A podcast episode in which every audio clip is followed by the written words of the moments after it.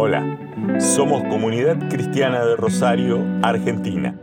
Te agradecemos por escuchar nuestros mensajes y te invitamos a que veas también nuestras reuniones por el canal de YouTube. Nuestro Dios quiere una familia de muchos hijos semejantes a Jesús.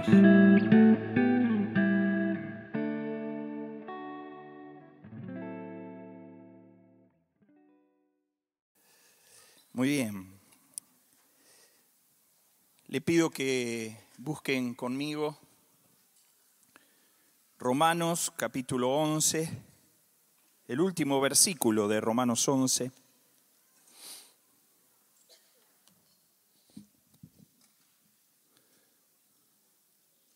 Aclaro porque Hugo me decía, tengo el celular acá porque lo uso como, como reloj, no tengo reloj. Así que quiero mirarlo para así saber que a la una tengo que cortar.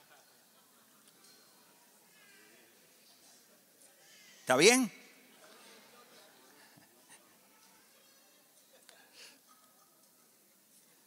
Dice Romanos capítulo 11, versículo 36, porque de Él y por Él y para Él son todas las cosas.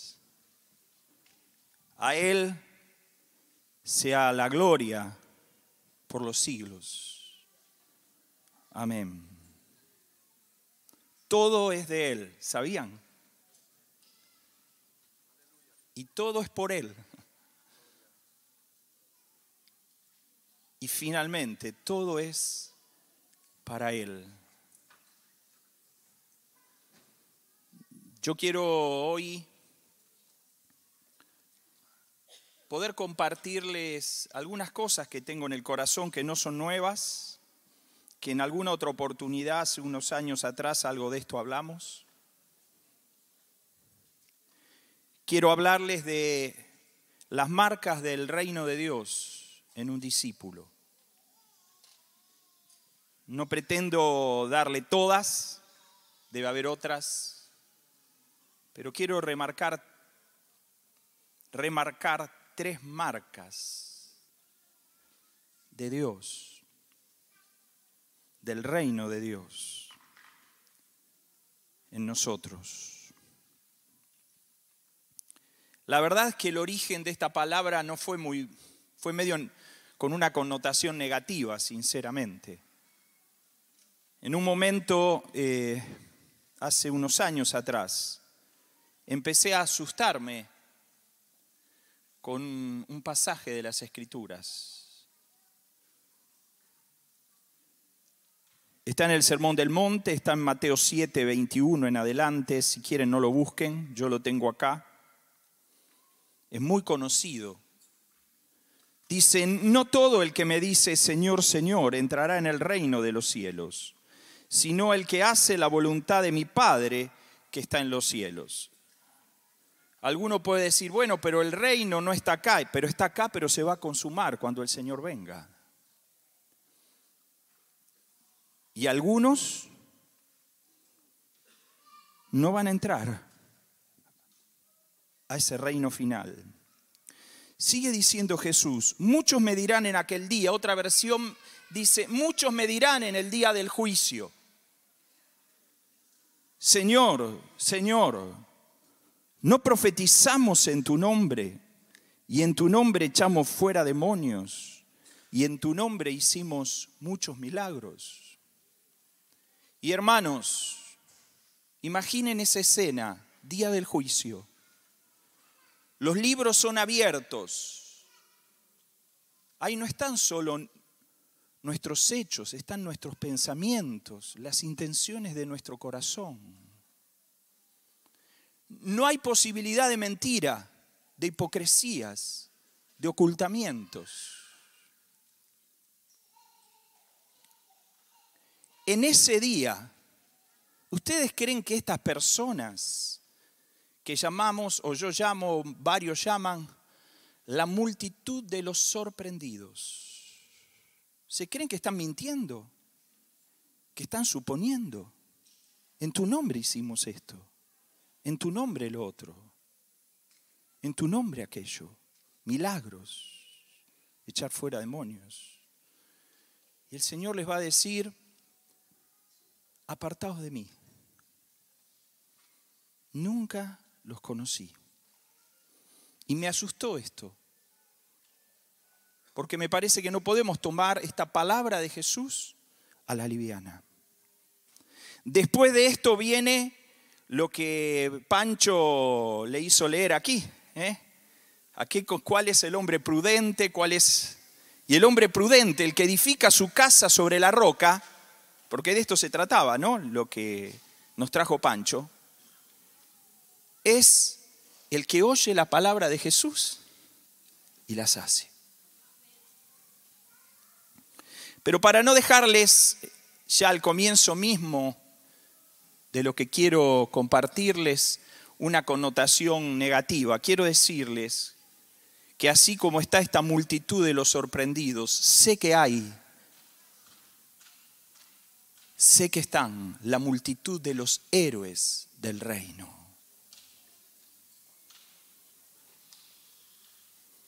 Me acordaba en estos días de un líder en la iglesia de Eritrea. El nombre es más largo, pero se lo conoce como Mebre. Nos carteamos a través de un hermano que entraba a ese país de un comunismo cerrado. Esto fue en el 2017. En el 2018 me enteré que lo habían metido preso. Ya habían metido presa a su esposa. En el 2018 lo metieron a él. Me acuerdo que mi papá hasta el día de su muerte oraba para que lo liberaran. Un año después de la muerte de mi papá, lo liberaron. Este es un héroe, un héroe de la fe. En su carta me decía, cuando en nuestro país quiso entrar los evangelios erróneos, el de la prosperidad y otros, le decíamos, Señor, sacanos esto. Y la persecución trajo una purificación y una unidad en la iglesia como nunca habíamos visto. Un héroe de la fe. Esta semana estuve hablando con un hermano argentino que está en un país musulmán moderado con su familia, pero ahí desde ahí él se mete a otro país musulmán que no es tan moderado. Ya estuvo ahí detenido por las por los militares. Y yo hablaba con él el miércoles pasado y yo decía, este es un héroe, un héroe del reino. Pero no hace falta ir a cuestiones extremas. Sé de hermanos que por ponerse firme de acuerdo a las verdades del reino han sido perseguidos y aún cesanteados, echados de sus trabajos también son héroes del reino. Sé y están entre nosotros, están acá, hermanos y hermanas que sus cónyuges los han abandonado y han dicho, por el reino vamos a quedarnos solos el resto de nuestras vidas. Son héroes del reino. Hace muchos años atrás, Jorge Imitián nos habló que el reino es el tema de todas, de toda la escritura. La escritura hebrea, las escrituras hebreas que nosotros llamamos el Antiguo Testamento, si hay un pasaje que puede de alguna manera sintetizarlo, está en Primera Crónicas. No lo lean, ni yo lo tengo acá, creo que me acuerdo de memoria, cuando dice, alégrese los cielos y gócese la tierra, y digan en las naciones, Jehová reina. Jesús nos hablaba del reino. Los apóstoles nos hablaron del reino e introdujeron en medio del mundo gentil esta declaración tan potente. Jesús es el rey, pero fueron más allá. Jesús es el Señor, está por encima aún del César, del emperador. Y el reino del que quiero hablarles es un reino absoluto, porque su rey es absoluto. No es un rey que figura pero no gobierna. Es un rey que exige la obediencia a su mínima indicación que refleje su voluntad. Hablé de esto en otro grupo hace poco y les pregunté o les dije, vamos a hablar de geografía espiritual. Y entonces alguno empieza, no, cartografía espiritual, toda esa tontería que entró en algún lugar de las teologías en algunas iglesias. Yo quiero hablar de geografía espiritual y quiero ver cuántos reinos hay. ¿Cuántos reinos hay? Bueno, cuando yo pregunté, la mayoría dijo dos, pero hubo uno que me dijo hay un reino. ¿Qué les parece? Y yo dije, la verdad que tienen razón los dos. Hay un solo reino, el del, el del, Señor, pero hay un usurpador que generó un reino que finalmente va a ser derrotado, eliminado y va a desaparecer, para que quede un solo reino. Amén. Pero la realidad es que tenemos dos reinos, no estoy diciendo que están equivocados. Hermanos, ser cristiano es lo mismo que ser discípulo. No hay cristianos de primera y de segunda. Ser cristiano es ser discípulo. Ser discípulo es ser un ciudadano del reino. Y esto va a hacer que vivamos en medio de una contracultura en medio de una constante tensión con la sociedad que nos rodea y ya lo estamos viendo y no tiende a apaciguarse, tiende a aumentar. Y tenemos cada vez más que tener en nuestra mente y en nuestro corazón la conciencia de que somos peregrinos sobre esta tierra, que hay una ciudad celestial que nos está preparada. Hablamos de esto en otras circunstancias. Así que este reino tiene que aplicarse en nuestro interior, en nuestros pensamientos, emociones, decisiones. Tiene que aplicarse en nuestro hablar, el real y el virtual. Porque parece que a veces nuestro vocabulario es del reino cuando hablamos entre nosotros, pero dista de ser el vocabulario del reino cuando nos expresamos en las redes.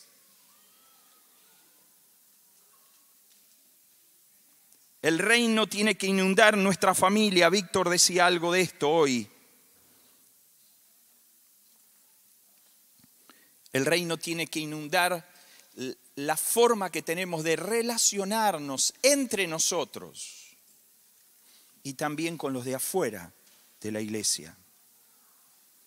Por eso yo quiero hablarles hoy de algunas marcas del reino que tienen que estar en nuestra vida. Ahora me doy cuenta que estas marcas no son tatuajes.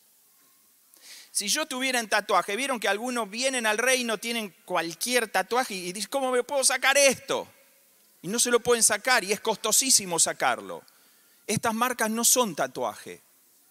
Tenemos que estar continuamente evaluando y mirándonos en nuestros corazones para ver si están presentes o no. Voy a la primera marca, tengo poco tiempo. Me queda una hora y media nada más.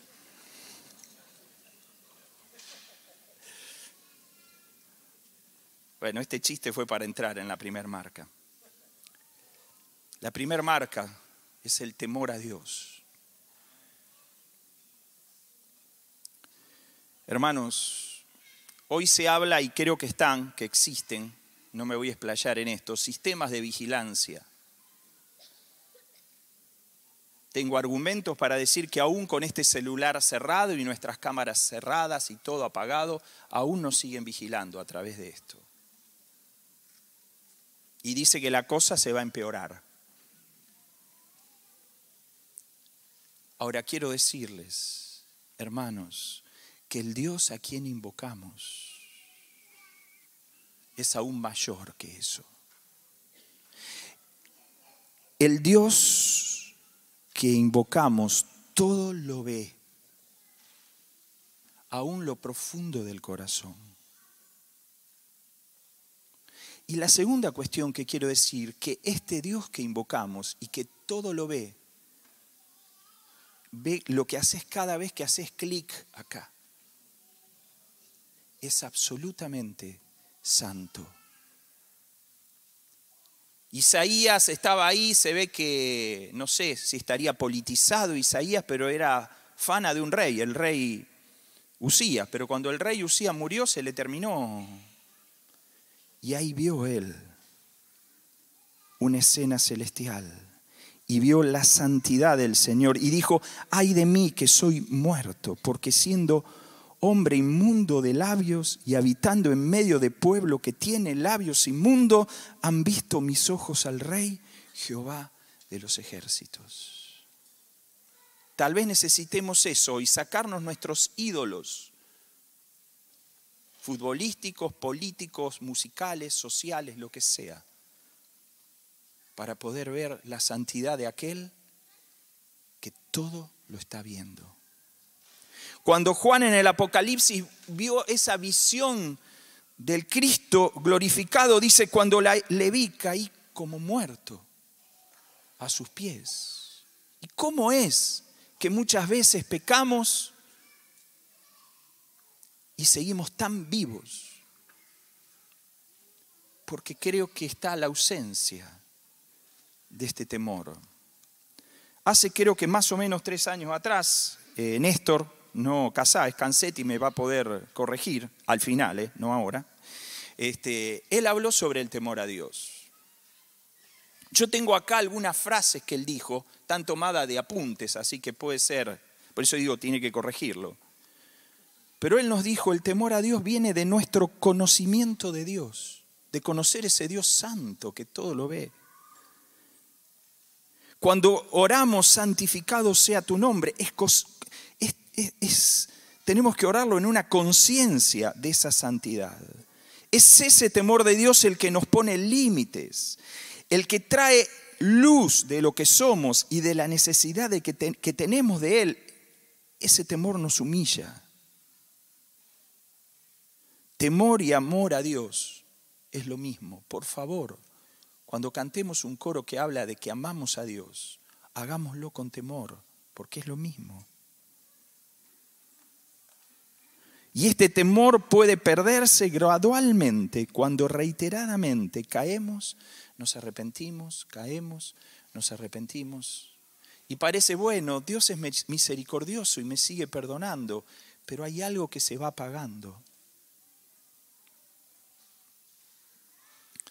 Déjenme hablar de otra cosa todavía más real, verdadera y no agradable. Quiero hablarles un poco del infierno. ¿Me dejan?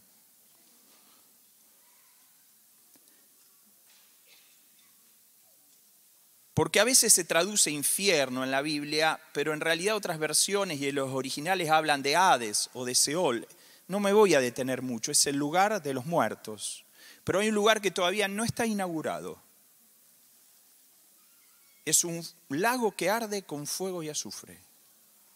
Tal vez dentro de poco sea el comienzo. Ahí van a ir a parar inicialmente el anticristo y el falso profeta. La palabra que Jesús usó para describir este lugar es Gena. Gena era el basurero de Jerusalén. Los que escuchaban a Jesús diciendo esto sabían, tenían una idea clara de a qué se refería Jesús. Era un fuego que nunca se apagaba, lo mantenían encendido. Ahí uno arrojaba la basura, las cosas podridas, lo que ya no servía. Todo era arrojado ahí, el Jena. Y Jesús, hablando de ese lugar final de juicio, dice el Jena.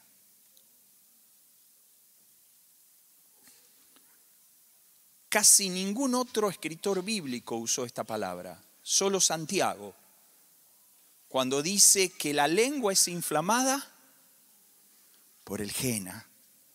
Cuidado con la lengua. Y otra cosa que quiero decirles en cuanto al infierno, que Jesús cuando habla del infierno, mayoritariamente lo habla a sus discípulos, alguna vez a los fariseos por ahí. pero mayoritariamente a los discípulos. Así que quiero decirles, no me siento mal al hablarles del infierno. Creo que tenemos que hablar más, nosotros, no cuando predicamos, nosotros. Hermanos, Proverbios nos dice que el principio de la sabiduría es el conocimiento bíblico. No es el conocimiento bíblico. No, pero yo fui a tal seminario. Sí, está buenísimo. Pero el temor de Dios no se adquiere así. Algunos dicen, no, es la revelación de la visión, la sabiduría que tenemos. No.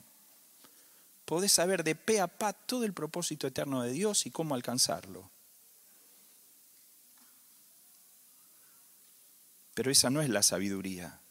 La sabiduría, el principio de la sabiduría es el temor a Jehová, es la conciencia de un Dios santo. En palabras del escritor de Hebreos dice, mirad que no desechéis al que habla, porque si no escaparon aquellos que desecharon al que los amonestaba en la tierra, muchos menos nosotros, si desecháremos al que amonesta desde los cielos la voz del cual conmovió entonces la tierra, pero ahora ha prometido diciendo, aún una vez, y conmoveré no solamente la tierra, sino también el cielo. Y esta frase, aún una vez, indica la remoción de las cosas movibles como cosas creadas para que queden las inconmovibles. Así que recibiendo nosotros un reino inconmovible, tengamos gratitud y mediante esta gratitud sirvamos a Dios agradándole con temor y reverencia, porque nuestro Dios es fuego consumidor. ¿Cómo está el temor de Dios en tu vida? Tengo que ir a la segunda marca. Y la segunda marca del reino en la vida de un discípulo es la cruz. Es marca casi sobre toda otra marca. En lo general Jesús nos dijo, y al que no lleva su cruz y viene en pos de mí, no puede ser mi discípulo. Lucas 14, 27. Es imposible ser discípulo sin cruz. Hermanos, no hay salvación sin la cruz.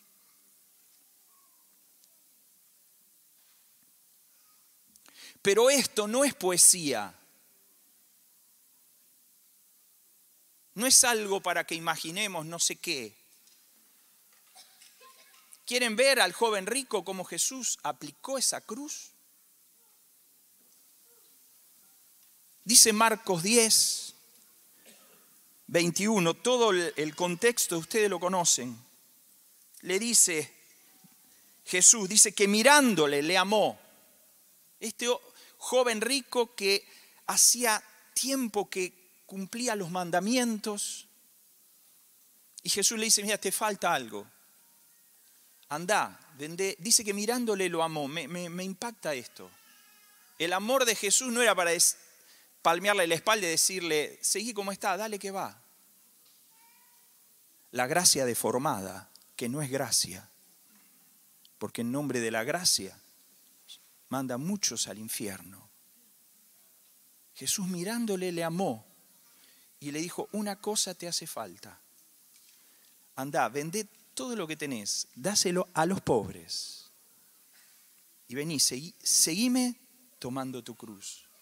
Miren, el joven rico tenía una mochila. Él se fue triste porque tenía muchas posesiones. El joven rico e, eran sus posesiones, eran su mochila. Y Jesús sabía que no podía agrandar la puerta del reino. La puerta era estrecha. Y no es un embudo. Algunos lo ven como un embudo. La puerta estrecha, pero después el camino. No. El camino también. Y con esa mochila que eran sus posesiones, no podía entrar. Y lo amó y le dijo, y yo te digo, hermano, ¿cuál es tu mochila? Porque no se puede seguir el camino del reino con esa mochila atrás. que te pesa.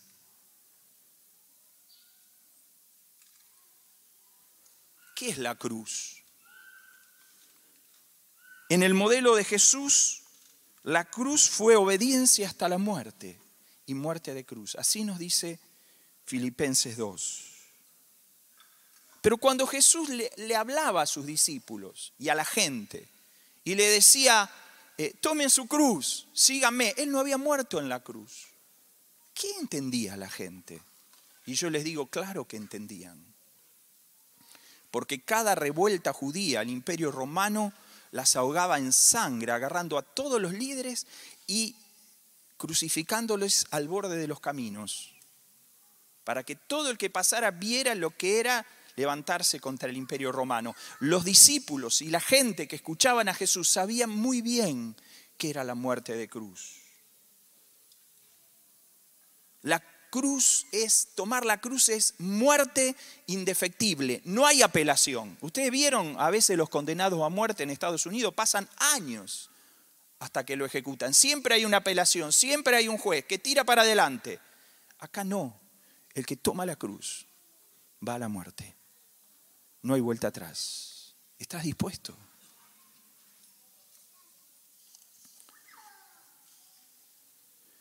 Porque la cruz es maldición, la cruz es tortura, la cruz es sufrimiento. Y no es un mensaje muy popular, claramente, pero tenemos que hablar, porque es la marca, una de las marcas del discípulo. Así lo decía A.W. Tozer, un hermano que creo que muchos admiramos, que vivió a mediados del siglo XX él tiene un escrito que se llama La antigua y la nueva cruz. Y él dice, la vieja cruz es un símbolo de muerte, representa el fin repentino y violento del ser humano. En la época del imperio romano, el hombre que tomaba su cruz y seguía por el camino se había despedido de sus amigos. Ya no volvería más, estaba yendo a su fin. La cruz no hacía acuerdo, no modificaba ni, ni lo libraba de nada ella acababa con el hombre de una vez por todas. No intentaba mantener buenos términos con su víctima. La golpeaba, cruel y duramente. Y cuando terminaba su trabajo, el hombre ya no existía. La raza de Adán está bajo sentencia de muerte. No existe conmutación de penas ni posibilidad de fuga. Dios no puede aprobar cualquiera de los frutos del pecado, aunque estos sean inocentes y bellos a los ojos humanos. Dios rescata al individuo liquidándolo y luego resucitándolo a una nueva vida.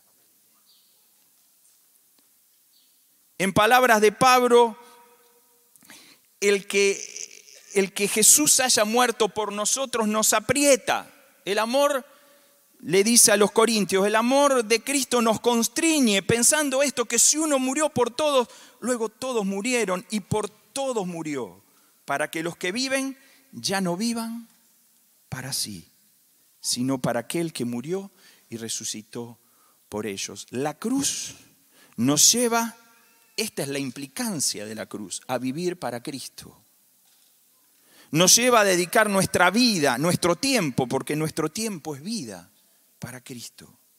Nos lleva a dedicar nuestros pensamientos y energía, nuestros bienes, nuestros sueños futuros, nuestro plan de vida, dedicarlos al Señor. Y es renunciar, no solo a los pecados, es renunciar a mi voluntad, a placeres sanos, a una vida cómoda y tranquila.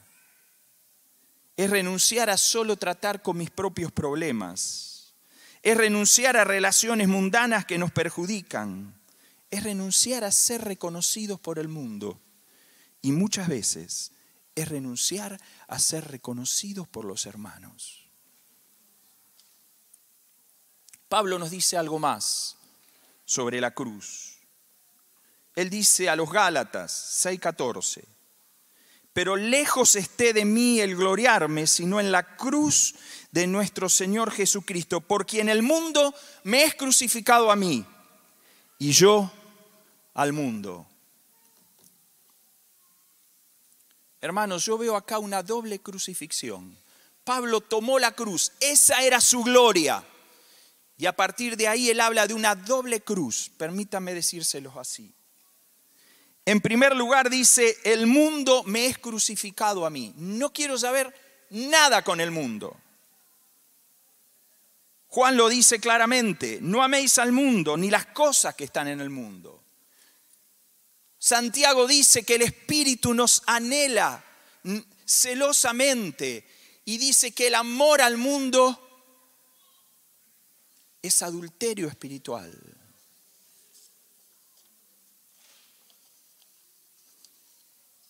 Y déjenme, antes de pasar a lo siguiente, decir esto. Quiero dejarle dos reflexiones que parecen contrapuestas, pero yo creo que son complementarias, hablando de no amar al mundo. Lo primero que quiero decirle, si esta fuera una línea que separa lo que es pecaminoso de lo que no es pecaminoso, ¿ustedes dónde se creen que está parado Dios? Yo sé que de esta línea está muy lejos, porque es un Dios santo. Por eso estas marcas están relacionadas hay un hilo conductor entre ellas, no son compartimentos separados. Dios está muy lejos de la línea que separa lo que es de lo que no es. ¿Por qué nosotros estamos tan cerca? ¿Por qué a veces estamos con un pie a cada lado ensuciándonos un poco y limpiándonos un poco? No amemos al mundo. El mundo está crucificado para nosotros. Amén, hermanos. Pero al mismo tiempo, les pido que no confundamos. repito, es complementario a lo que dije recién y, y no hay una contraposición. No confundamos no amar al mundo con legalismos, con enseñar como mandamiento cosas de hombre que Jesús no mandó. No amar al mundo es no tener ese apetito, esa atracción y dedicar lo que tenemos que dedicar para Cristo para esa atracción. Se los digo con un pequeño ejemplo, no la tengo acá, pero si tuviera la billetera en mi bolsillo, ¿ustedes saben que tengo adentro de la billetera? Tengo dinero, no mucho, ¿eh? así que no me pidan, pero tengo dinero. Ahora, hermanos, y cuando tengo que pagar algo, abro la billetera y saco un billete. Ustedes hacen así. Y estoy tocando el dinero. Tocar el dinero no me hace amar el dinero. El amar el dinero tiene que ver con una cuestión del corazón. Entonces estemos lejos del pecado, de lo que es y no es, pero no seamos legalistas, por favor. En segundo lugar, esta doble crucifixión.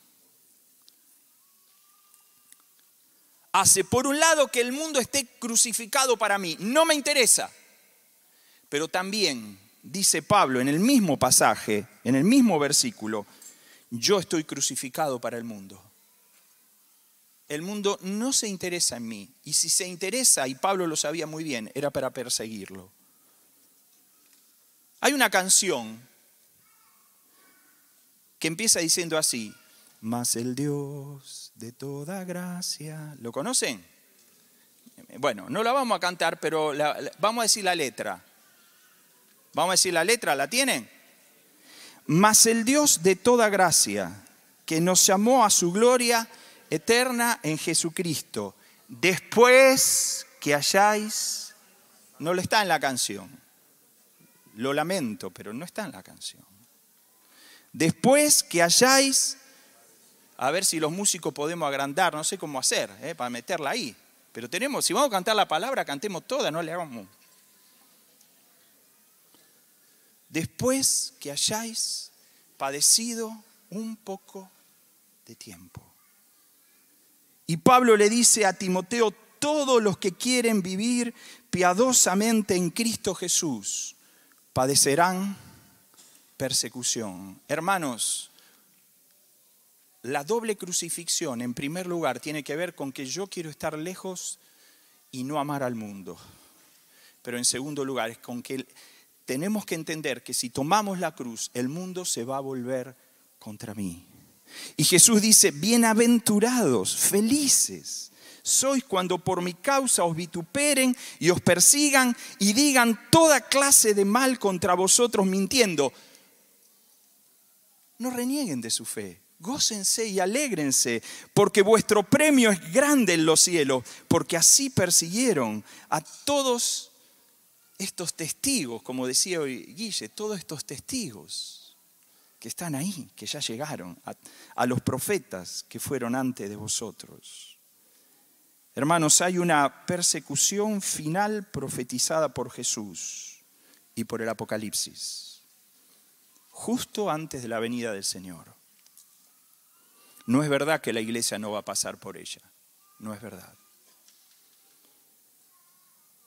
Es común hoy ver una forma de vivir nuestro cristianismo lleno de victorias sin padecimientos por causa del Señor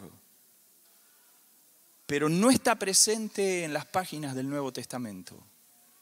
No está presente en dos mil años de historia de la iglesia. Es imposible no padecer por causa de Cristo. El padecimiento viene. Queridos, animémonos en el Señor como esta mujer que estaba amamantando, pero que el Guille también contaba, pero se mantuvo firme en su fe ha sido la marca de los cristianos consagrados a lo largo de 20 siglos. ¿Por qué el Señor nos va a librar a nosotros?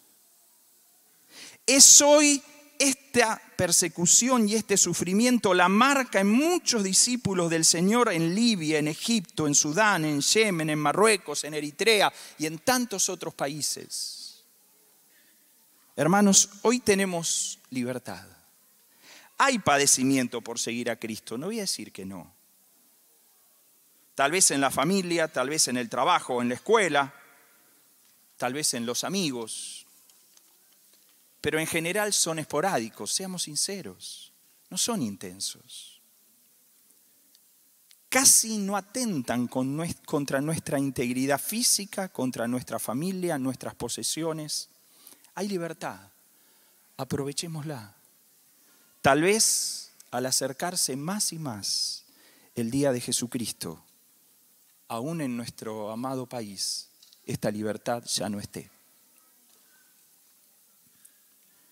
En tercer lugar, la tercera señal, ya me falta poco, así que corrijo el horario, 12.30 termino.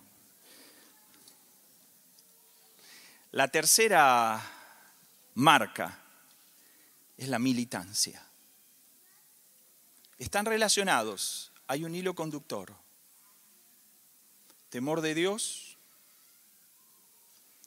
la cruz y militancia. La militancia es necesaria fundamentalmente cuando hay una guerra y estamos en guerra. Jesús dijo, desde los días de Juan el Bautista hasta ahora, el reino de los cielos sufre violencia y los violentos lo arrebatan.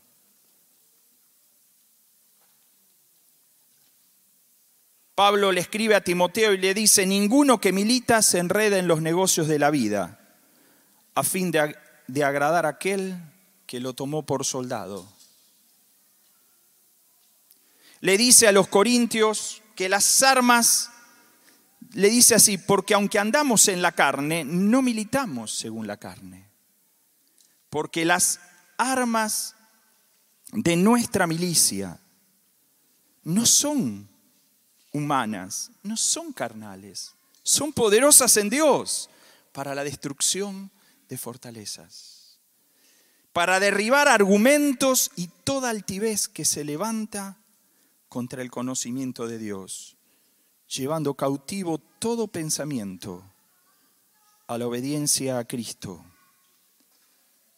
hay una guerra, tenemos que ser militares. El militar es el que hace militancia, el que se enrola, el que se entrena, el que se abstiene de placeres. ¿Por qué hay una guerra? Hay, a ver, para usar un lenguaje que para nuestro país, o pensando en nuestro país, es un poco lamentable, pero yo quiero pensar en esos dos reinos que le hablé. Hay una grieta, hay una grieta. Pero la grieta no es la de los partidos de fútbol o la política, por favor. Perdónenme si alguien ofendo con lo que voy a decir. Tenemos que dejar de paviar con eso. Ya le tengo miedo al año que viene. nuestra grieta, la verdadera, por la que tenemos que militar en las redes, en las plazas, en los parques, en las casas. Es el reino de Dios avanzando sobre ese usurpador que ha creado otro reino. Por favor, hermanos.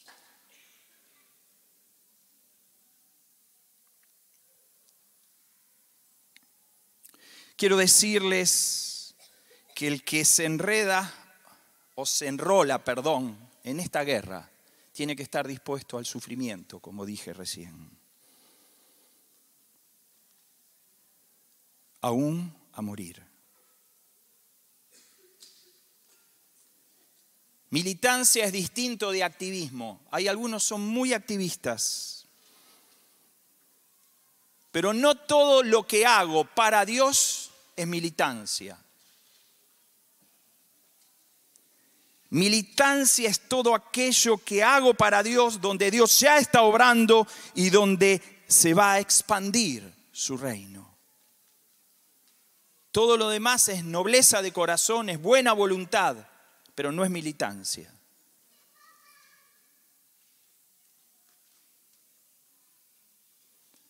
Hermanos, a veces leo sobre la militancia comunista de la década del 70, por ahí. No eran como los de ahora. Los de ahora es una ideología de moral relajada. Pero en ese entonces eran idealistas. Y muchos murieron por su ideal. Tengo acá, algunos lo deben haber leído, yo no quiero hacer más larga la cuestión una carta que un comunista le manda a su novia cuando está cortando la relación para meterse en el comunismo. Es impresionante.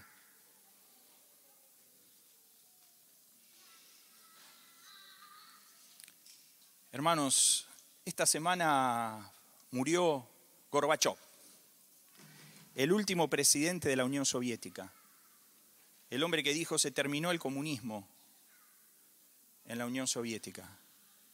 El comunismo fue una mentira como tal, una, un idealismo mentiroso. La prueba histórica así lo dice. Hoy queda esto que comenté recién. Cuando hemos ido a países musulmanes nos sorprenden las historias que cuentan. No vamos, yo no he ido por lo menos a algún país de esos, uh, son generalmente moderados, un poquito más. Pero sí escuchamos historia y sí hemos escuchado testimonios. Cómo preparan a sus chicos de chiquitos y no tienen problemas ya en su adolescencia a ponerse alrededor de su cuerpo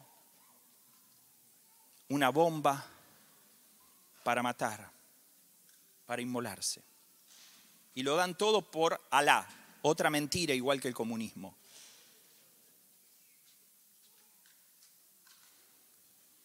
Y ellos explotan se inmolan, se entregan a sí mismos para matar a otros. Hermanos, no tenemos que estar dispuestos a morir para dar vida a otros.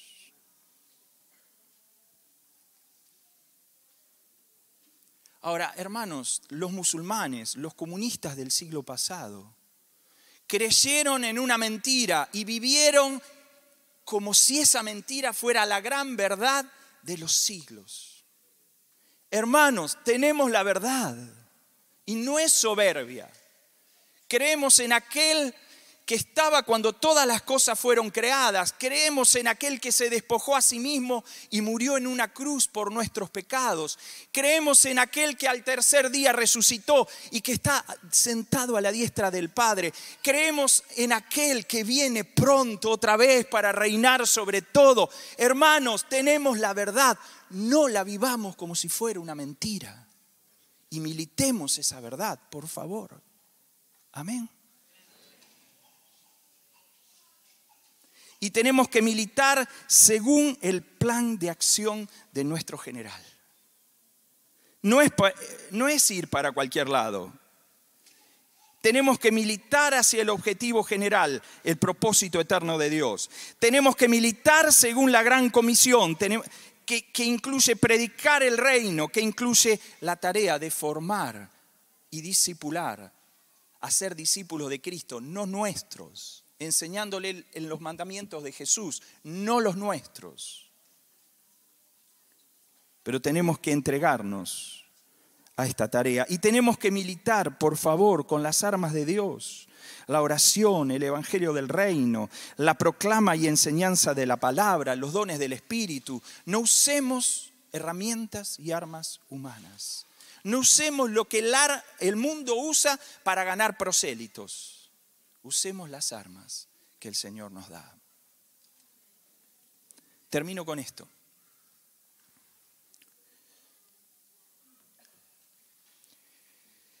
Como dije en un momento,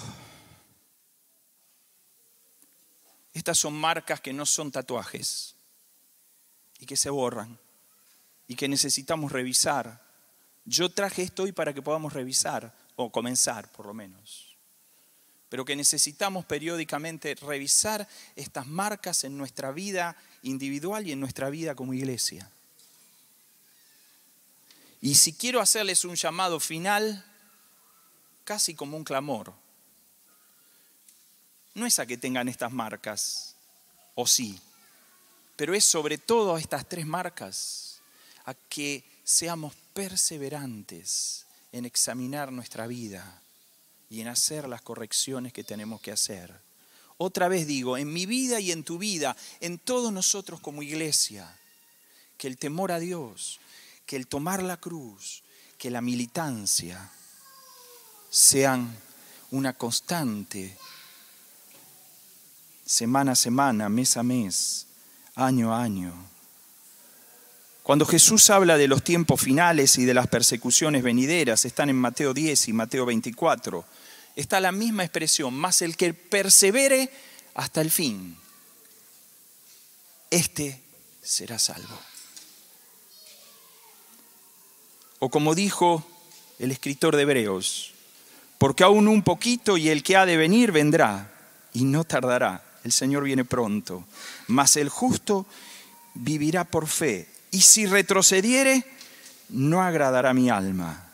Pero nosotros, nosotros, no somos de los que retrocedemos para perdición, sino de los que tienen fe para preservación del alma.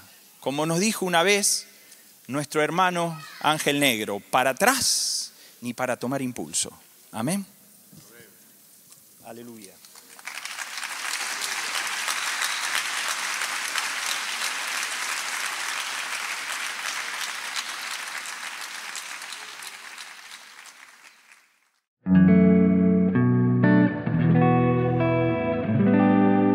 Bendiga tu vida grandemente. Gracias por escucharnos.